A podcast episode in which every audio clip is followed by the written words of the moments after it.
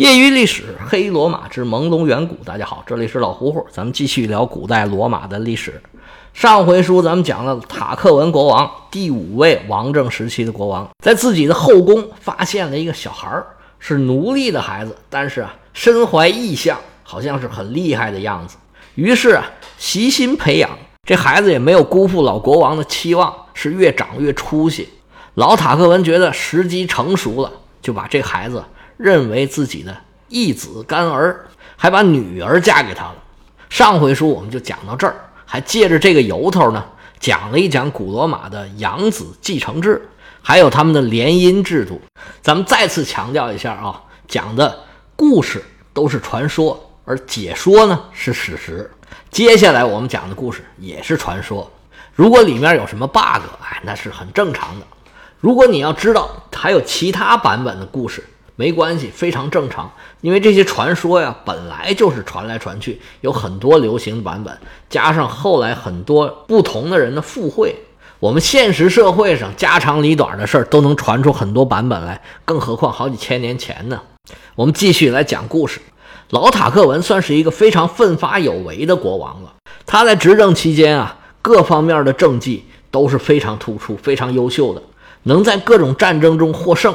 还做了那么多的建筑，那少不了各种拉拢民心。于是他们塔克文家族啊，威望是越来越高。眼看着以老塔克文国王为代表的这个埃特鲁里亚势力，他逐步做大，其他的势力啊就坐不住。尤其是看到塞尔维乌斯被塔克文收为义子之后，成天带在身边，这进进出出的孩子是越长越大，越长越出息。大有这个顺利交接权力的意思。罗马还有一项制度，小孩的教育啊，他不光是要上学。罗马贵族子弟呢，跟希腊人是差不多的，都是上午文化课，下午体育课，就是所谓的博雅教育。贵族的老师呢，很多都是外国人，大部分是希腊人。远古时期的教育是什么样的？不知道。那时候有没有那么多希腊人当老师，还真不知道。但是最起码。罗马国王家里面应该有这种好老师。那时候罗马所谓的博雅教育啊，跟中国古代的教育还真有点像。儒家六艺，所谓礼乐射御书数；罗马是七艺，所谓文法修辞辩证音乐算术几何天文。掐着手指头一数，一共七样。这属于文化课，是上午学的。下午去学什么呢？格斗、骑马、剑术。标枪这种打仗用的东西，这种确实挺好的。我也希望咱们的孩子上午文化课，下午体育课，体育课多上点儿，让孩子能够更系统、更全面的掌握各项运动。哎，我觉得真的是特别好的一件事情。教育啊，扯起来就没完，咱也不多说了。说说罗马的这种风俗，罗马贵族子弟啊，从七岁开始，七岁上学嘛，除了正常的上学之外，还要开始啊。跟父辈儿，或者不光是父辈儿了，家里的大人吧，跟着他一起去处理这些政务事件。咱们以前说过，罗马的这个门客制度，作为贵族家庭啊，他肯定都有很多的门客。贵族一个很主要的任务就是每天接待这些门客，跟他们打招呼，接受他们的请托。有事儿啊，人家求你。罗马的贵族啊，一般对于所有的门客、所有的请求，他都是来者不拒。他都会答应这个门客，我一定帮你办。罗马这些元老啊，确实是手眼通天，而且呢，特别有钱，他能办到的事情很多。但是他是什么呢？他是不光要答应那些能办到的事情，办不到的事情他也答应。因为你一拒绝人家，人家就会说你坏话，那你这个贵族的声望啊就降下来了。你如果答应他了，哎，如果最后因为种种原因他办不到，办不到那也没办法。是吧？你也办不到，我帮你，帮你是尽力了，但是办不到也没办法。但是呢，就是说，我就算帮你办，然后没办到，这个总比拒绝你要强。所以，罗马当时的贵族是很不愿意拒绝别人的，这也是一种风俗吧。这个范儿呢，大家可以参考一下那个《教父》。哎呀，那电影里演的是惟妙惟肖，大家看看那白马龙白兰度那个演技，啊，是绝了。那个时候的罗马真的就有点像黑社会。手下的一帮小弟呢，都是靠着这个老大。平常呢，你天天得来，不是天天吧，经常得来向这个老大呢请安，表忠诚。啊，有东西哎送一送，有点事儿啊说一说。你不能平时你不理我啊，该叫什么好听的你也不叫，然后你真有事儿了求我来办来了，那我肯定就要挑你的眼了嘛。教父的第一部的第一段儿。真的，我推荐每一个人都去看一下。哎呀，电影演到这份儿上，这演技真的就是绝了。到这儿已经到头了。家里的小孩儿呢，小男孩儿长到七岁，他像处理这种事儿，他就在旁边看着，看看他这个长辈儿啊是怎么处理的，怎么说话的啊，表情怎么样啊，应该是怎么办这件事儿。这个家长是元老呢，他就要从家里面哎穿过这个广场去元老院呢参加这个元老的会议。旁边这个小孩呢，小男孩就颠儿和颠儿上跟着在旁边。元老院开会的时候，那小孩肯定是不能进去的，那不能那么随便嘛。但是呢，元老院这个大厅啊，门是不关的，这帮小孩呢可以在外头旁听。所以这帮贵族的孩子从小就接受这种耳濡目染。那有心眼儿的孩子从小就可以从这里面呢学到非常多的东西。那在元老院外头旁听的小孩啊也很多，都是贵族子弟。那少不了打打闹闹，一起玩儿一起格斗，摔个跤啊，拼个剑啊之类的。将来这帮孩子也可能成为同盟，也可能成为同事，也可能成为对手。将来啊，互相杀戮的也不新鲜。男孩呢，在外头跟父亲或者说跟男性的长辈学这些事儿；女的呢，就在家里，小女孩是跟妈在一起学习处理家务。怎么像王熙凤那样，哎，安排家里面的仆人呢、奴隶啊，干不同的事儿，把家里面打理好。这也是罗马贵族教育很重要的一部分。因为古人呢，他是没有青春期的，到了十四五，这女孩就该嫁人了，男孩啊，也都视你为成年人了，不可能像现在的人到三十来岁了，啊，博士毕业可不得三十来岁吗？还没有进入社会，还在学校里面待着呢，那时候是不可能的。他是没有这段时间给你缓冲，让你适应社会，从小就得适应那社会的残酷啊。小孩从小应该就知道了。那塔克文国王从小就带着这个塞尔维乌斯、图利乌斯，一直是跟着自己走。这事儿啊，大家都看得见。本来塔克文家族啊就如日中天，势力越来越大。那么又来了这么一个精明强干的后辈儿，再加上这边又领养啊又招婿的，他的对手。当然就非常的紧张。老塔克文作为国王啊，反对他的力量肯定是不少。为首的势力最强大的就是这两位。这两位是谁呀？是安库斯、马尔西乌斯。当时托交给老塔克文这两个儿子。老塔克文还是年轻人的时候，他刚到罗马的时候啊，深得安库斯、马尔西乌斯这位国王的喜爱。老国王驾崩的时候啊，特意。把这个塔克文作为他的遗嘱执行人，也就是当时按中国来讲啊，这叫做顾命大臣、托孤之臣。前任的国王应该是做梦都没想到，他最信任的这个人会把他两个儿子晾在一边，自己来当这个国王。他这两个儿子生在深宫内，长在帝王家，还巴巴着将来想要继位。但是这塔克文国王呢，越干越好，没有要下来的意思。两位前任王子还说：“我就忍一忍，等这个老家伙下去了，哎，就轮到我们了。”没想到这老家伙呀，弄了一个小家伙过来，那塔克文就跟他们俩的矛盾就开始表面化了。两位前王子就纠结了很多元老的势力，处处跟塔克文作对。这两个王子。也年纪不小了。当初塔克文上台呀，是依靠他巡回演讲，让老百姓相信自己的能力，相信自己的力量。而元老院接受他呢，是不情不愿的。这两位老王子一直都没有服过塔克文。想要做什么改革措施啊？来到元老院里面，经常受到他这一派的人的刁难和排挤。旧贵族这一派反对塔克文，有一个急先锋。他的名字叫内维厄斯，这哥们儿可厉害，据说是神通广大，撒豆成兵，有很多法术。他是罗马鸟占团的重要的大祭司，因为鸟占在罗马占有一个非常重要的地位，不管你出什么大事儿，要干什么大事儿，总要占卜一番。而这位内总管啊，能掐会算，百算百灵。但是他经常反对这个老塔克文，老塔克文就非常的生气，心里想说：想个办法收拾你一下吧。要打击敌人，就要打击敌人的核心价值。这位内总管核心价值是啥呀？有法术，能掐会算。老塔克文心里面觉得说：我一旦让他的法术失灵，让他的判断不准，哎，他的声望下降，以后他这帮拥趸呐。还有那些不明真相的老百姓就不会再听他瞎说了。嗯，就是这个主意，主意已定。老塔克文呐，心里面已经有想法了。有一次在元老院开会的时候，他就跟这位内总管就讲说：“大师啊，我心里啊想了一件事儿。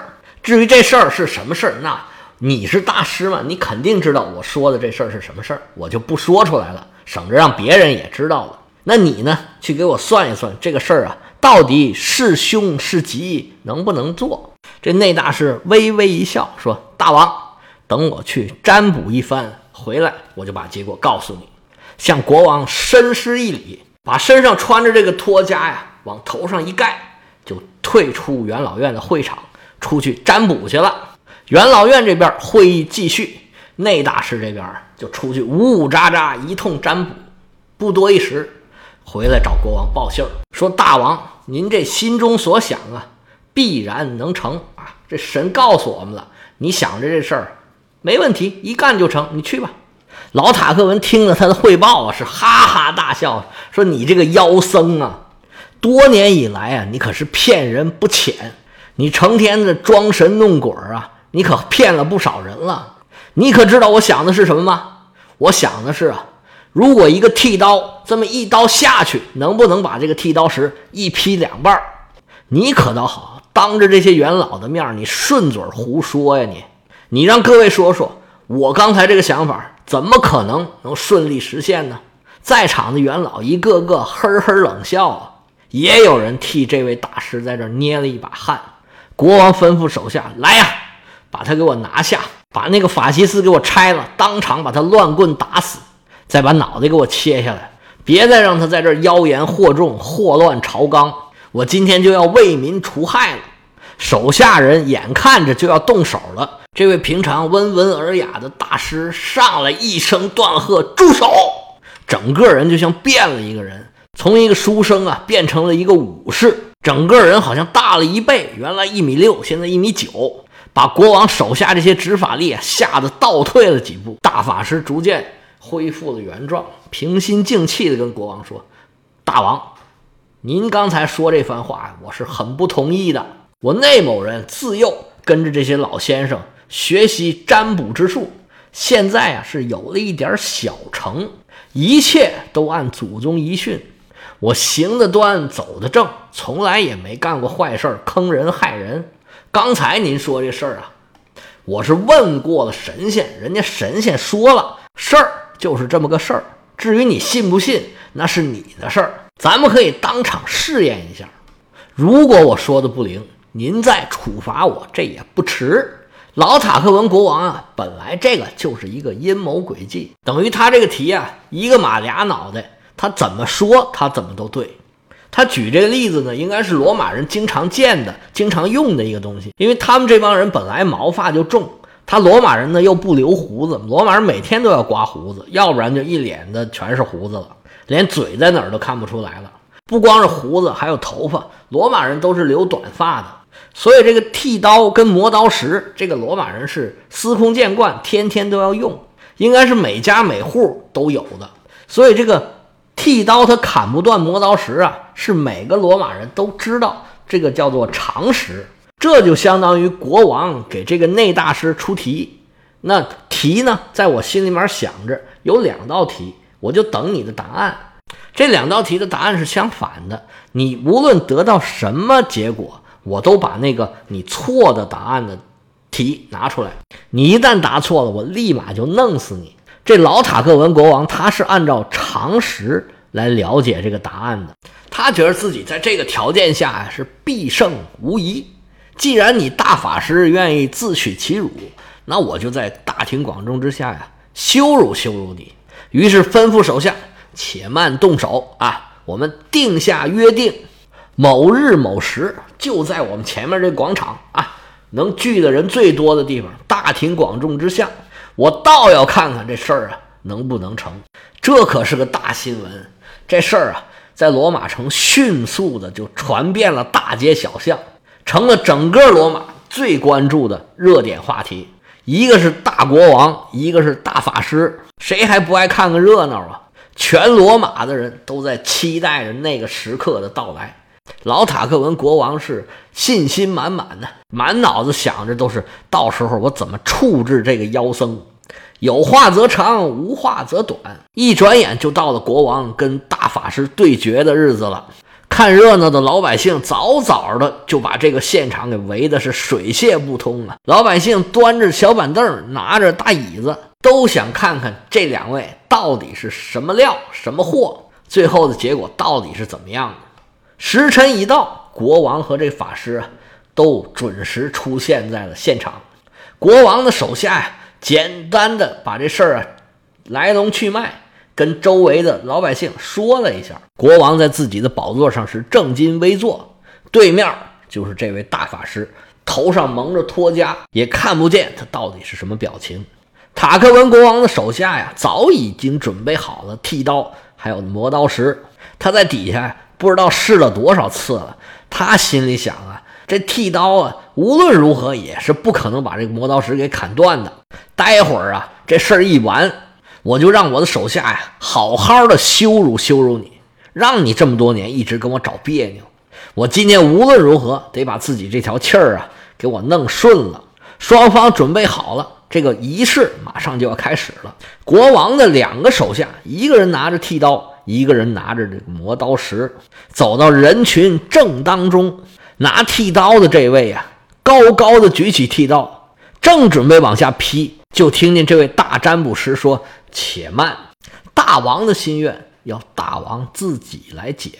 当初是我们塔克文大国王心里面想的这件事儿，就是剃刀可以砍断磨刀石。这个信息啊，神已经收到了。那么我问过神，神说这个事儿可以，不过别人可不见得能代替。这件事儿需要国王自己亲自来做，别人代替他就不灵了。塔克文国王一听这话，那好吧。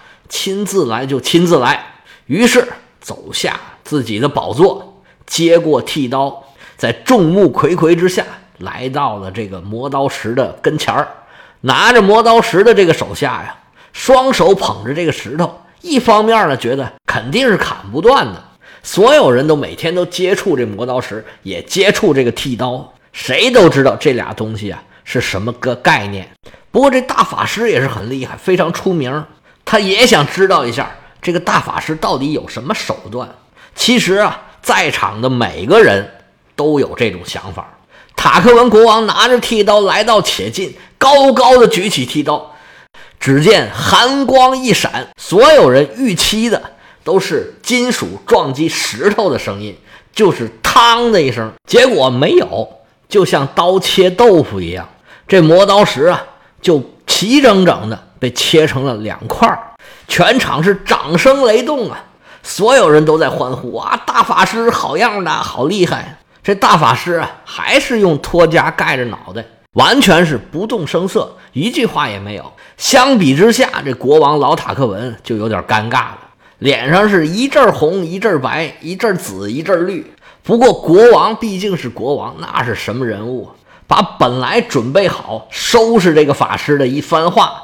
都收起来了，拿出一副笑脸来说：“这个大师，你果然是高明啊，能够上达天听，替罗马求得神的赐福。哎呀，你简直是功劳大大的。”然后少不了是各种各样的夸奖吧，掩饰自己的尴尬。事儿都已经完事儿了，赶紧了，老百姓就散了，散了，散了，让老百姓都回家去了。有这么一件事儿，这个塔克文的威望啊是大大的受损。推行的各种改革呀，也都很难进行下去了。那今天时间就差不多了。有对西方历史感兴趣的朋友，可以加老胡胡的个人微信：lao 老喝芜湖喝芜湖 y y l s 老胡胡的全拼，业余历史的简拼。关于老塔克文国王最后的结局如何，我们下回接着说。